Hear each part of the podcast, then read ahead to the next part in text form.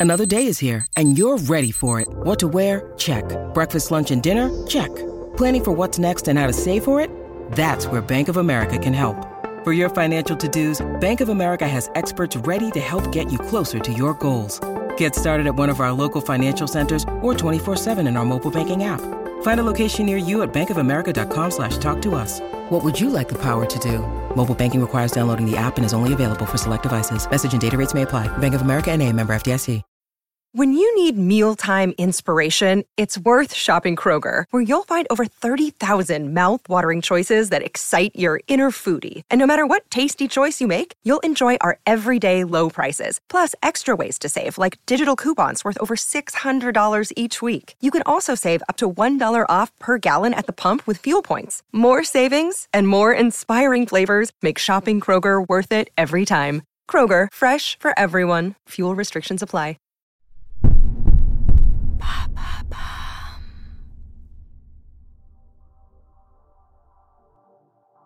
Salut, moi c'est Alice Vacher et dans l'empreinte, j'essaie de comprendre comment les marques s'engagent et agissent concrètement dans la transformation positive de notre société. Mon objectif est simple, décortiquer et mettre en lumière les initiatives sociales et environnementales des entreprises pour vous inspirer et vous éclairer sur ces sujets. Allez, c'est parti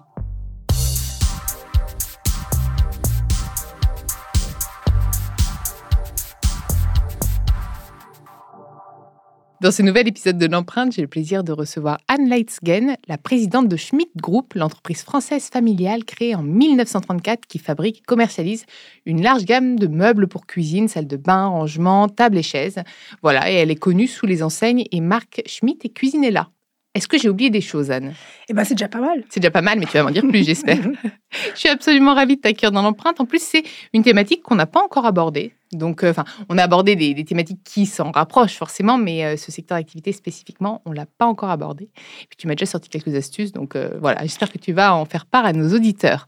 déjà, je suis ravie. Est-ce que tu peux, puisque comme je pense que j'ai bien présenté la marque, euh, m'expliquer concrètement voilà, ce, que, ce que vous faites, quels sont vos, produits, les services que vous proposez.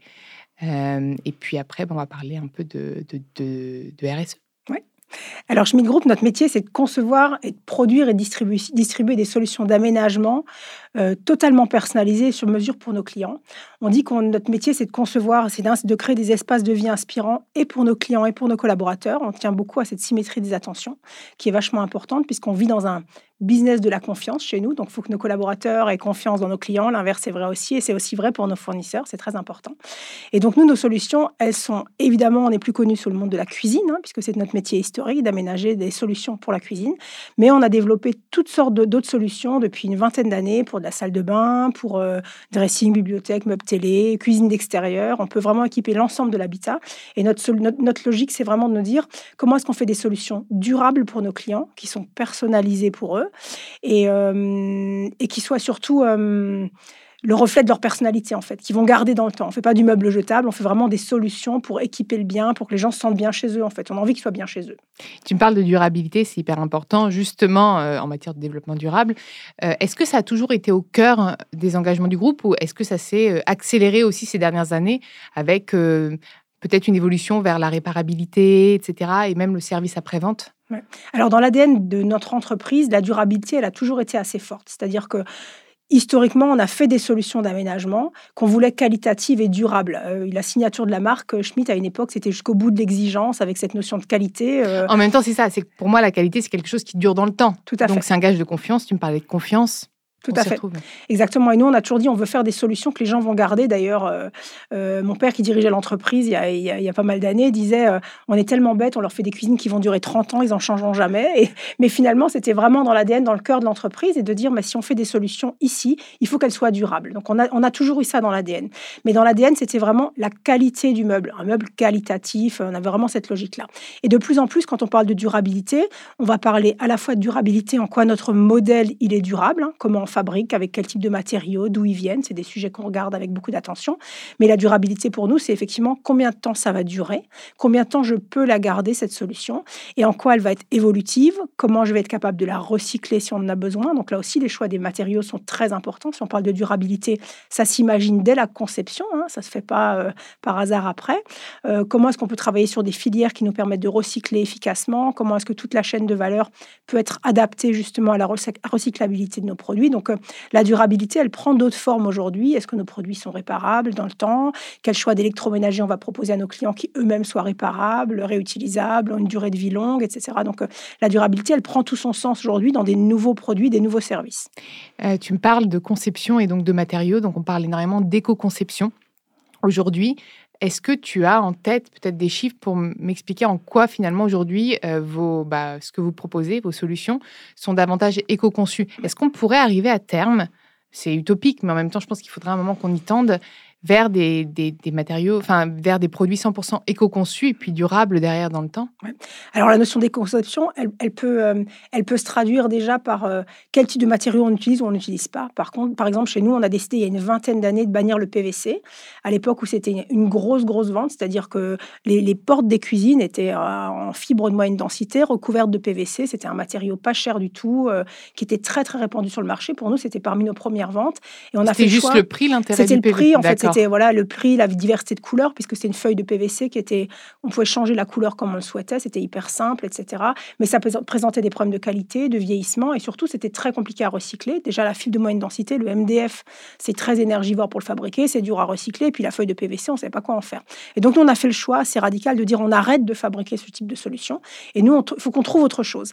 Et du coup, là, comme la contrainte rend créatif, ben, les équipes ont imaginé des nouveaux modèles euh, avec du panneau de particules qu'on peut personnaliser chez nous, etc. Et donc, euh, ça nous a incité à développer des offres euh, complètement différentes qui n'existaient pas sur le marché, qui sont aujourd'hui parmi nos grosses ventes. Et on s'est débarrassé de ce PVC, euh, là où tous nos concurrents utilisaient du PVC pour, pour ce qu'on appelle les champs. Hein. C'est les quatre contours d'une porte de cuisine. C'était du PVC. Nous, on a dit on arrête le PVC, on, on prend du PET. C'était un choix qu'on faisait. On assumait le surcoût, mais c'est un vrai choix qu'on a fait déjà en termes de produits. Donc, dans la culture de l'entreprise, déjà, on s'est dit il faut qu'on choisisse des matériaux qu'on puisse recycler facilement avant même qu'on parle encore de toute la filière de recyclage. Après, on a commencé à réfléchir en nous disant, mais c'est bien de pouvoir concevoir des produits avec des matériaux qui sont plus faciles à recycler. Après, faut-il que les filières existent? Et donc, on a aussi contribué à créer la filière éco-mobilier qui est devenue éco-maison en se disant, mais tiens, comment est-ce qu'on va ensemble, toute la filière, travailler à comment on va récupérer ces solutions, parce que si tout part en vrac dans une benne, ça sert à rien, on peut rien en faire. Donc, comment est-ce qu'on peut récupérer le panneau de particules qui lui-même va redevenir des copeaux de bois qui vont redevenir un panneau de particules qu'on peut réutiliser? Et donc, maintenant, on commence à avoir des premières gammes de cuisine avec du panneau de particules qui est 100% avec du bois recyclé. Avant, c'était dans un panneau de particules en moyenne 40 euh, à 60% de bois recyclé. Maintenant, on a des panneaux de particules dans certaines collections qui sont 100% recyclés. Et là, on est vraiment sur de l'économie circulaire, puisque les produits qu'on met sur le marché vont être traités dans les, euh, dans les décharges, vont être les bennes, ces bennes de panneaux vont être rachetées par des fabricants de panneaux qui vont nous reproposer du panneau complètement recyclé. Donc on voit que quand on parle d'éco-conception, on ne peut pas le réfléchir tout seul, c'est vraiment une notion de filière. C'est en quoi le consommateur va euh, apporter une fin de vie au bon endroit pour son produit. Euh, et du coup, comment est-ce que la filière, comment est-ce que nos fournisseurs vont être capables de racheter ces composants? Mais l'autre partie de, de, l'éco-conception, c'est aussi de se dire comment est-ce que ces solutions, elles sont réparables dans le temps. Et ça, c'est vrai pour les meubles, mais c'est aussi vrai pour l'électroménager. C'est-à-dire quand on achète de l'électroménager, est-ce qu'il va être réparable? Quel choix on va faire euh, pour nos clients? En quoi, voilà, en quoi il va être dans l'éco-conception En quoi cet électroménager va être moins consommateur en énergie? Ça fait aussi partie de l'éco-conception. Comment est-ce qu'on pourrait réutiliser nos solutions aussi? On fabrique des meubles, c'est des solutions durables. Et ben, on a commencé à faire des tests sur en quoi on arriverait à partir d'une cuisine en, euh, de fin de, qui est en fin de vie, entre guillemets, chez un consommateur, mais dont les matériaux sont encore réutilisables, comment on peut les réutiliser pour les réintégrer? Donc, on est en train de faire des tests, des pilotes là-dessus, pour qu'on puisse trouver une nouvelle vie et refaire une nouvelle cuisine pour une cuisine existante. Euh, voilà, donc la notion de d'éco-conception, elle peut se traduire par soit vraiment un produit en économie circulaire, mais aussi ça peut être des nouvelles solutions, des nouveaux usages, euh, de l'upcycling, hein, pourquoi pas Comment est-ce que nos solutions, elles peuvent être réutilisées pour fabriquer d'autres types de meubles ou à d'autres types d'usages, etc. Donc finalement, c'est quand même toute une, c'est une notion de calcul pour, euh, pour, euh, pour une empreinte globale, en fait, finalement, du matériau qu'on a choisi à la fin de vie. Mais finalement, euh, ces matériaux, est-ce que vous arrivez aussi, parce que tout est, encore une fois, on parlait d'équilibre, hein, à les, à les rendre les plus nobles possibles, c'est-à-dire les plus naturels possibles, en enlevant euh, au maximum le plastique, etc. Euh, et en pouvant les réutiliser. Voilà. Est-ce que c'est faisable? Qu'est-ce qui aujourd'hui Quelles sont vos limites? Euh, C'est ça qui m'intéresse aussi. Alors effectivement, on a, c'est un sujet qu'on regarde avec beaucoup d'attention. On a fait par exemple notre bilan carbone et dans notre bilan carbone, nos émissions en scope 1 et 2, c'est 2% de nos émissions. 98%, c'est le reste, c'est l'usage. Oui, et puis de toute façon, c'est le scope 3 qui pèse le plus. Hein, et c'est l'usage du produit, etc. Néanmoins, on s'est dit, dans, les produits qu'on va sourcer, quel type de matériaux on va être capable d'utiliser? Alors déjà, d'où ils viennent, hein, premièrement. donc, est-ce que les bois, nous, on est labellisé PEFC, on est NF Environnement Ameublement. Euh, euh, donc ça, c'est à la fois l'usage du produit et, son côté environnemental qu'on regarde. Mais on se dit, mais tiens, comment est-ce qu'on peut sourcer donc de proximité, si possible? 93% de, des, des, des matériaux, des matières premières qu'on a dans une cuisine chez nous, ça vient de proximité. Hein. C'est la France ou l'Alsace où on produit, mais limitrophe. Hein. Quand on dit limitrophe, c'est une journée de camion maximum. Hein. donc on oui, l'Alsace, parce que Schmitt, c'est quand même. C'est oui, le cœur de l'Europe, en fait, c'est bien. voilà. Et, du coup, on, regarde, en fait, déjà, on regarde quels sont tous les matériaux qui sont utilisés. Par exemple, il y a beaucoup d'acier dans une cuisine, dans la quincaillerie, dans des choses comme ça. Donc, on va voir aussi avec nos fournisseurs comment est-ce qu'on va demain pour avoir davantage d'acier recyclé. Alors, nous, notre poids dans une filière de ce type-là, il est quand même à peu près nul. Donc, euh, c'est plus de Mais vous permettez quand même de booster, en fait, c'est quand même hyper intéressant que des entreprises comme vous s'engagent dans ces filières parce que c'est vous qui les boostez en fait. En fait, c'est le conso qui va nous booster de plus en plus. C'est-à-dire ah que notre client, alors aujourd'hui, la demande, elle n'est pas si forte que ça de la part des clients, ce qui peut paraître étonnant, mais nous, ah on a vraiment ces convictions. C'est que, c'est que moi, je dis toujours que l'entreprise, elle sera RSE ou elle ne sera pas, et sincèrement engagée en fait. Et donc, on pousse effectivement nos fournisseurs d'électroménager, nos fournisseurs de, de quincaillerie où on a de l'acier, du matériel, du, du, bois, nos fournisseurs de panneaux de particules aussi, puisque le panneau de particules, il existe différentes qualités de panneaux de particules. Certains, plus on met de colle, plus c'est facile, moins c'est cher. Mais par contre, ça émet du formaldéhyde, c'est moins top, etc. Donc, et alors, quand on regarde dans la maison, le mobilier, c'est pas ce qui est le plus émetteur de formaldéhyde. Hein. Concrètement, vous avez plein d'autres matériaux, des moquettes, des linos, enfin toutes sortes d'autres matériaux qui sont émetteurs de formaldéhyde. Mais nous, on a fait le choix assez fort il y a quelques années déjà de dire bah, choisissons un panneau qui est le plus léger en, colle. Alors il est plus compliqué à industrialiser, il se casse plus facilement. Bon, c'est du coup ça a été des ajustements chez nous aussi dans nos process internes pour qu'on puisse les industrialiser de façon correcte. Mais c'est le moins émetteur de formaldéhyde. Et puis après le choix qu'on fait aussi nous, c'est de dire ce panneau là, on va par exemple euh, ne pas le percer là où c'est pas utile. Donc notre système de production, on est vraiment dans une logique d'industrie 4.0. Donc on, peut faire sur mesure au pièce à pièce pour chaque client la solution dont il a besoin.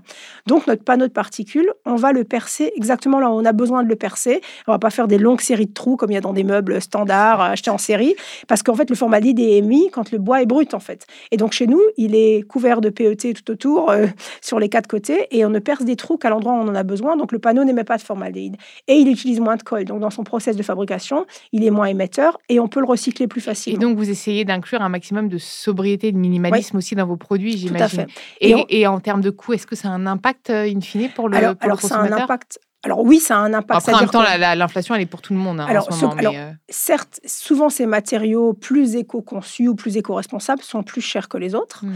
Mais après, c'est là aussi, je me dis que finalement, c'est une contrainte aussi qu'on se, se fixe en se disant, mais comment est-ce qu'on va être malin pour avoir moins de taux de chute, par exemple Nous, on fabrique euh, sur mesure, donc on optimise le taux de chute au pourcentage près. Comment on réutilise? On a des stocks de restes, donc on réutilise nos restes, nos chutes pour les, pour les réutiliser. On se chauffe avec nos chutes de bois depuis plus de 50 ans. Hein, enfin, donc, euh, on a des chaudières spécifiques pour que les petits restes de panneaux de particules, soit ils vont dans des filières et sont rachetés par des fabricants de panneaux de particules, soit nous, on se chauffe avec. Et donc, euh, demander justement, est-ce que nous, on pourrait, par exemple, exemple, te enfin, contacter le, service client. Si, si pour, pour récupérer mon ancienne cuisine, euh, Schmitt, ou peut-être même pas Schmitt, parce qu'il y a même carrément des marques qui ouvrent euh, leur, euh, leur propre zone de, de, de, recyclage. On appelle ça seconde, seconde main. quoi. Est-ce que ce serait possible, ça, à terme, qu'on puisse vous appeler et puis vous dire, bah, voilà, est-ce que vous pouvez récupérer bah, ma cuisine et puis alors, déjà, euh, légalement, tout le monde va devoir le faire. C'est-à-dire qu'à un moment donné, on a quand même une obligation euh, de récupérer le produit en fin de vie. Hein. On a une responsabilité en tant que metteur sur le marché, on a une responsabilité jusqu'au bout. Donc, de toute façon, si, un conso nous appelle en disant bah, Tiens, moi, ça m'intéresse, est-ce que vous reprenez ma cuisine? On va devoir le reprendre de toute façon. C'est bon à savoir. Et euh, voilà. Donc, donc, nous, on se dit mais ce qui Et on reprend du coup la cuisine qu'il a en place. Hein. Il a évidemment souvent pas une chemise ou une cuisine là. Mais ce qui est intéressant, c'est de se dire, et c'est les tests qu'on est en train de faire, c'est de se dire ces cuisines qu'on va récupérer, qu'est-ce qu'on peut en faire? En quoi elles sont revalorisables? Alors, il y a une partie qui ne sera pas revalorisable parce qu'elle est probablement abîmée et donc elle va aller en déchetterie dans des bennes spécifiques pour lesquelles on a œuvré. Après, il y a une partie qu'on peut récupérer. J'évoquais tout à l'heure de la quincaillerie. Ces matériaux-là, souvent, ils sont encore nobles et utilisables. Et, euh, et ceux-là, on peut les réutiliser. Donc, on est en train de faire des tests. Qu'est-ce que ça voudrait dire? Si les matières, combien il nous faudrait de cuisine usagée pour en refaire une nouvelle? Dans quel type de marché on peut, on peut les revendre? Qui est intéressé par des produits recyclés de ce type-là? Est-ce que c'est du conso? Est-ce que c'est des bailleurs sociaux Est-ce que c'est d'autres types d'acteurs que ça peut intéresser? Donc là, on est en train de, de, rencontrer pas mal de gens dans ces filières-là pour se dire mais qui est-ce qui est intéressé par ça? Quels seraient des acteurs de l'économie sociale et solidaire qui, qui voudraient participer à ça? Parce que si on les récupère et qu'on les met pas dans une benne de tri, il faut les revaloriser. Et les revaloriser, c'est un savoir-faire qui n'est pas notre savoir-faire initial. Donc là, c'est intéressant de se dire mais comment est-ce qu'on va s'associer à des tiers? Et nous, on voit vraiment notre entreprise comme une plateforme ouverte en se disant mais notre savoir-faire, on a le nôtre, on a des fournisseurs, on a des clients, mais il y a toutes sortes de partenaires qui sont aujourd'hui pas forcément dans notre écosystème aujourd'hui, avec lesquels on va devoir s'allier pour imaginer comment on va recycler ta cuisine demain si tu veux qu'on la récupère, euh, ta plaque d'électroménager, qui sont les gens qui sont intéressés par ce sourcing-là, à, qui on pourrait, voilà, à qui on pourrait le proposer, euh, voilà, etc. Donc oui, c'est vraiment une logique de filière qui est intéressante. Et ce que je trouve bien, c'est que finalement, ça casse beaucoup les frontières des entreprises, c'est de se dire, mais euh, pour y arriver, il faut qu'on le fasse ensemble. Moi, j'appelle ça l'arche de Noé. On est tous embarqués dans le même bateau et de toute façon, sinon ça coule. Donc, voilà, donc c'est intéressant de voir aussi comment est-ce que les frontières tombent un peu entre les entreprises, de se dire, mais faisons-le ensemble, on a intérêt à le faire ensemble. Donc parfois, dans des... il y a certaines boîtes qui sont pas très ouvertes à le faire, mais je pense que c'est, ça va devenir nécessaire et c'est une vraie richesse aussi parce que on s'enrichit des savoir-faire des autres, on trouve des solutions qu'on n'imaginait même pas. Enfin, c'est plutôt intéressant. Et tu me parlais de, confiance avec le consommateur et, paradoxalement, tu me disais aussi qu'aujourd'hui, c'était pas finalement, c'était pas encore c'était pas un critère décisif dans l'achat. Comment vous parvenez à sensibiliser euh, bah, du coup, puisque finalement, vous avez presque un rôle de sensibilisateur hein, mmh. à, ce stade, euh, à sensibiliser ses consommateurs, parce que je pense que c'est pas le prix qui va peser dans la balance euh, entre deux. Voilà, est-ce que c'est finalement en réduisant le choix sur le catalogue, en disant bah, de toute façon maintenant on va, avoir que ça, donc voilà. Mmh. Alors en fait, c'est vrai qu'on a des, alors on a des clients qui sont très sensibles au sujet, qui posent des questions super pointues depuis comment c'est fabriqué, c'est quel, quel, colle est utilisé dans le panneau. Enfin, on en a qui sont hyper pointus et qui posent des tas de questions, qui se sont renseignés beaucoup sur la boîte avant, etc. Donc ça, c'est intéressant parce que ils font un achat en conscience de ce côté-là. Voilà. Et donc là, on se dit qu'on doit être meilleur en pédagogie parce que parfois, quand ils posent des questions, on se dit mince, c'est qu'on n'est pas clair dans les messages qu'on a à faire passer. Donc on a encore beaucoup de boulot sur ces sujets-là parce que c'est pas ce qu'on essayait de vendre initialement. Notre valeur, c'était de dire on fait en sorte que les gens se sentent bien chez eux. Mmh. Et cet axe-là n'était pas l'axe qui ressortait le plus. Voilà. Et donc on n'était pas forcément, pas toujours très bon en com. Par contre, ce qu'on essaie de dire à nos clients, c'est que en choisissant une solution qui est durable dans le temps, c'est un vrai axe. Hein, euh, c'est pas du jetable. Hein, ça change pas avec chaque mode, etc. Un produit durable, complètement évolutif aussi, personnalisable. Euh, la notion de made in France, c'est un sujet. Par contre, ça, c'est un critère qui est très fort chez les clients. Ils sont très sensibles où est-ce que c'est fabriqué, etc. C'est quelque chose qui ressort beaucoup. C'est vrai. Donc, on essaie beaucoup de, de communiquer sur l'ensemble, de leur dire, mais notre valeur ajoutée, c'est pas simplement qu'on essaie de faire les choses le mieux possible. Voilà, comme je dis toujours, on a l'intention. Si l'intention est bonne, on trouve une solution chez nous. Mais, mais, mais c'est pas que ça. C'est de leur dire, euh, c'est quoi la valeur d'usage pour vous, si votre produit dure dans le temps, comment vous le valorisez si vous vendez votre appartement ou si vous déménagez, euh, si vous achetez une cuisine un peu pourrie, le jour où vous déménagez, vous la déménagez pas avec vous, quoi. Voilà. Donc alors que la nôtre, vous pouvez sans doute la démonter, la déménager, elle a une nouvelle nouvelle vie, elle a de la valeur aussi, euh, mine de rien. Euh, donc il y en a qui peuvent les revendre, vous pouvez les réutiliser autrement, etc. Donc on valorise beaucoup cette durabilité, la qualité des matériaux, le, le, fait que ce soit fait dans de bonnes conditions en France, etc. Tous ces sujets sont ça monte, ça monte, mais c'est souvent pas le premier, pour beaucoup de clients, c'est pas le premier critère d'achat. Puis entre nous, avec l'inflation, malheureusement, mmh. c'est au détriment euh, de, des engagements pour beaucoup. Hein. C'est des choix, souvent on appelle ça euh, enfin, des choix de riches, hein, d'être mmh. écolo aujourd'hui. Moi, parfois aussi, je me dis, je suis privilégiée parce que je suis écolo. Mmh. Donc je peux choisir, mais il y en a qui peuvent pas, donc, euh, donc forcément.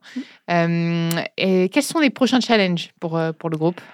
Alors, dans les prochains challenges, on a, on a évidemment toute la partie transition RSE, c'est un challenge important. C'est quoi les business de demain, les services de demain, comment est-ce qu'on passe... Oui, tiens, service, ça, ça m'intéresse. Je t'interromps parce que que j'en parle pas mal dans le podcast. Avant, on était vraiment sur des entreprises de produits. On produisait. Aujourd'hui, comme on doit moins produire et que ça doit être plus durable, pour se rentabiliser, puisque le but d'une entreprise, c'est pas d'être déficitaire, Mmh. in fine. Donc, comment est-ce que tu vas transformer cette entreprise de produits en entreprise de service? Vous, c'est quelque chose aussi qui a un peu évolué, j'imagine, non? Oui, effectivement, c'est- on était dans une logique, on produit une cuisine pour quelqu'un, il va la garder 13, 15, 17 ans selon, et puis après on le revoit, euh, ou pas d'ailleurs. Et euh, on, essaie, on, espère- on voit parfois même leurs enfants, c'est plutôt sympa. Mais l'idée, c'est de se dire, ben, euh, on a commencé à tester des choses. Par exemple, on a une offre chez Cuisinella qui s'appelle PEPS, et c'est une espèce de, de, de package dans lequel déjà tu peux changer d'avis. On leur dit, si vous, avez, si vous changez d'avis dans les 100 jours, là, vous pouvez, on peut vous trouver une solution. Alors, très peu le font, mais en tous les cas, c'est très rassurant quand on sait qu'on peut changer d'avis. Mais c'est surtout dans les années qui viennent, s'il y a des choses que vous voulez changer en termes de look, etc., on vous fait un accès privilégié à ça. Donc, ça permet aussi de dire aux gens, mais changez pas votre cuisine complètement, changez juste des parts. Donc, on, commence à tester des prémices de est-ce que le client est prêt à changer qu'une partie, à la customiser, à la, à la remettre à neuf sans mettre un horrible coup de peinture qui tiendra pas et qui sera moche, etc. Et leur dire comment est-ce qu'on peut leur proposer des services déjà. Donc, d'une part, on garde le contact avec eux. Ça nous permet de voir en quoi les solutions s'adaptent dans le temps, comment elles vieillissent, euh, euh, que les gens parlent de nous aussi durablement, hein, pas simplement le jour où ils ont acheté. Donc, ça, c'est assez intéressant. Et, euh, et après, on va leur- donc on teste des services un peu nouveaux. Parmi les services qu'on va tester aussi, c'est effectivement de dire vous emménagez ou vous déménagez, votre ancienne cuisine, comment on peut vous aider à lui donner une nouvelle vie, etc. Comment est-ce qu'on peut être un tiers de confiance si vous voulez la revendre. Enfin, fait partie des choses qu'on va regarder. Donc il y a toutes sortes d'offres un peu différentes maintenant de se dire comment est-ce qu'on va vous donner des conseils pour mieux entretenir aussi? Ça peut être un business de dire, euh, je dis n'importe quoi, peut-être que dans tous les ans, vous avez quelqu'un qui passe, qui vous, qui vous répare les deux, trois petites choses à faire, euh, on vous donne des petits tutos pour faire les réglages qui vont bien, ou vous vous dites parfois, ah, ma cuisine, ça va pas, machin, mais peut-être que c'est des choses très simples qu'on peut régler facilement. Voilà, donc c'est ce type de service qu'on va devoir régler, euh, qu'on va devoir apporter aux clients pour, pour assurer une durabilité, une longévité de leurs produits, mais aussi garder un lien avec eux. Euh, parce que on travaille beaucoup sur la consommation durable et le vivre sainement chez eux. On dit tiens comment est-ce qu'on les aide à stocker le vrac avec des boîtes à vrac, avec des légumiers euh, pour stocker vos légumes dedans, euh, des garde-manger, enfin plein de solutions qui s'adaptent euh, à une consommation plus durable.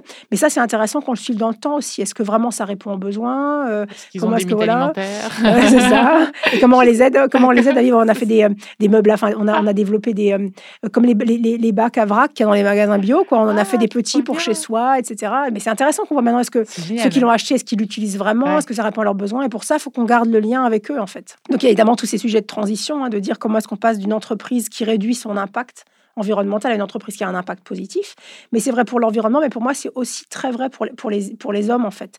C'est que hum, on, quitte le monde de l'abondance, entre guillemets, pour arriver vers vers la rareté. La rareté, elle peut être dans les matériaux, dans l'énergie, matières premières, ça, mais aussi dans les talents. C'est-à-dire que euh, notre logique de dire on fait en sorte que les gens aient des espaces de vie inspirants, qu'ils se sentent bien chez eux, c'est vrai pour nos collaborateurs. Donc ça, c'est un autre challenge, c'est de dire comment est-ce que l'entreprise, elle s'adapte dans ses rituels, dans sa culture de travail, dans, ce, dans ses, physiquement, dans ses lieux. hein. On est en train de changer, on a un gros plan d'invest actuellement pour euh, remettre au goût du jour pas mal de nos sites, euh, à la fois évidemment de production, mais les espaces de pause et des collaborateurs en prod, euh, les espaces de cowork, euh, où on a mis en place un work café, euh, qui est un lieu de, où les gens se rencontrent. c'est quoi les méthodes de management ou les modes de management quand les gens sont deux jours par, par semaine, ceux qui le veulent en télétravail, quand vous avez des, des Gen Z qui, qui croisent des millennials, des machins, etc. Bah, tout le monde est, bah, vraiment réadapté. Donc ça, c'est vraiment un enjeu, c'est de dire d'attirer les talents et de les garder dans l'écosystème, que ce soit des salariés ou des, des gens qui bossent en freelance ou des partenaires, etc. Donc ça, c'est vraiment un sujet. Donc euh, il y a la partie transition positive énergétique, il y a la partie enfin, environnementale, il y a la partie de nos collaborateurs. Donc euh, comment est-ce qu'on on arrive à maintenir une entreprise attractive dans laquelle on reste efficace, etc., etc. On a un enjeu aussi sur notre footprint développement international, puisque l'international, c'est un point important pour nous, hein, parce que ça diversifie le risque aussi d'une entreprise qui est que sur son marché domestique. Mais si on fait de l'international, on le fait dans quelles conditions À partir d'où Quel pays? Donc nous, on a plutôt une logique de dire on développe des pays limitrophes parce qu'on peut les, on peut les livrer facilement depuis l'Alsace. Comme je disais, c'est assez central en Europe, donc c'est plutôt pas mal en fait. Mais si demain on a d'autres territoires, comment est-ce qu'on y va? Euh, Voilà, c'est aussi ces sujets qu'on va devoir être capable de régler. Euh, et on a des sujets aussi en termes d'offres, évidemment, de, notre offre produit. Et je dis que notre offre service, il y, a la, la SPRSE, mais il y a tous les autres produits. C'est quoi les produits de demain? Euh, Quels sont les usages demain? Avec des apparts plus petits, est-ce qu'on fait des meubles plus multi- multifonctionnels? Voilà, donc il y a vraiment tous ces sujets. L'offre de demain, c'est quoi? La cuisine de demain, elle ressemble à quoi? Euh, Elle aura certainement des aspects RSE, mais pas que, en fait. Donc, euh, on a plein de sujets autour de l'innovation, les matériaux qu'on va utiliser demain, etc. Donc, euh, il y a des beaux challenges. Eh ben, écoute, merci beaucoup.